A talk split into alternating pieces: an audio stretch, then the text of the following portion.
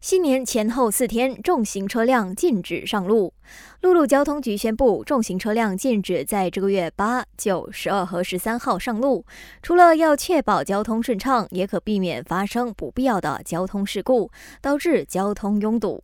不仅如此，路交局会在接下来一个月的新春佳节和学校假期，持续在全国对长途巴士展开检查及文件审查行动，维护长巴和乘客的安全。温馨提醒：遇上任何交通问题或有意投诉的民众，可以登入 MyJBJ 应用程序投报。不说你不知，二零二三年全年全国共有六千零八十人死于车祸。陆路交通局高级执法主任拿督洛曼透露，这相等于每天大约有十七人死于交通事故，其中百分之七十的交通事故涉及摩托骑士。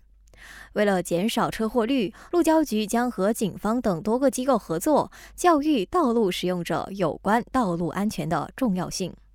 国际方面，看到智利前总统皮涅拉日前与三名乘客乘搭直升机时遭遇坠机事故，但不幸的是，只有皮涅拉一人死亡，其余三名乘客幸存，而且已经脱险。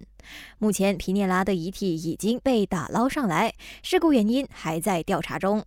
现任总统波里奇对皮涅拉的死表达震惊，宣布举国哀悼三天，并将为皮涅拉举行国葬。感谢收听，我是余文。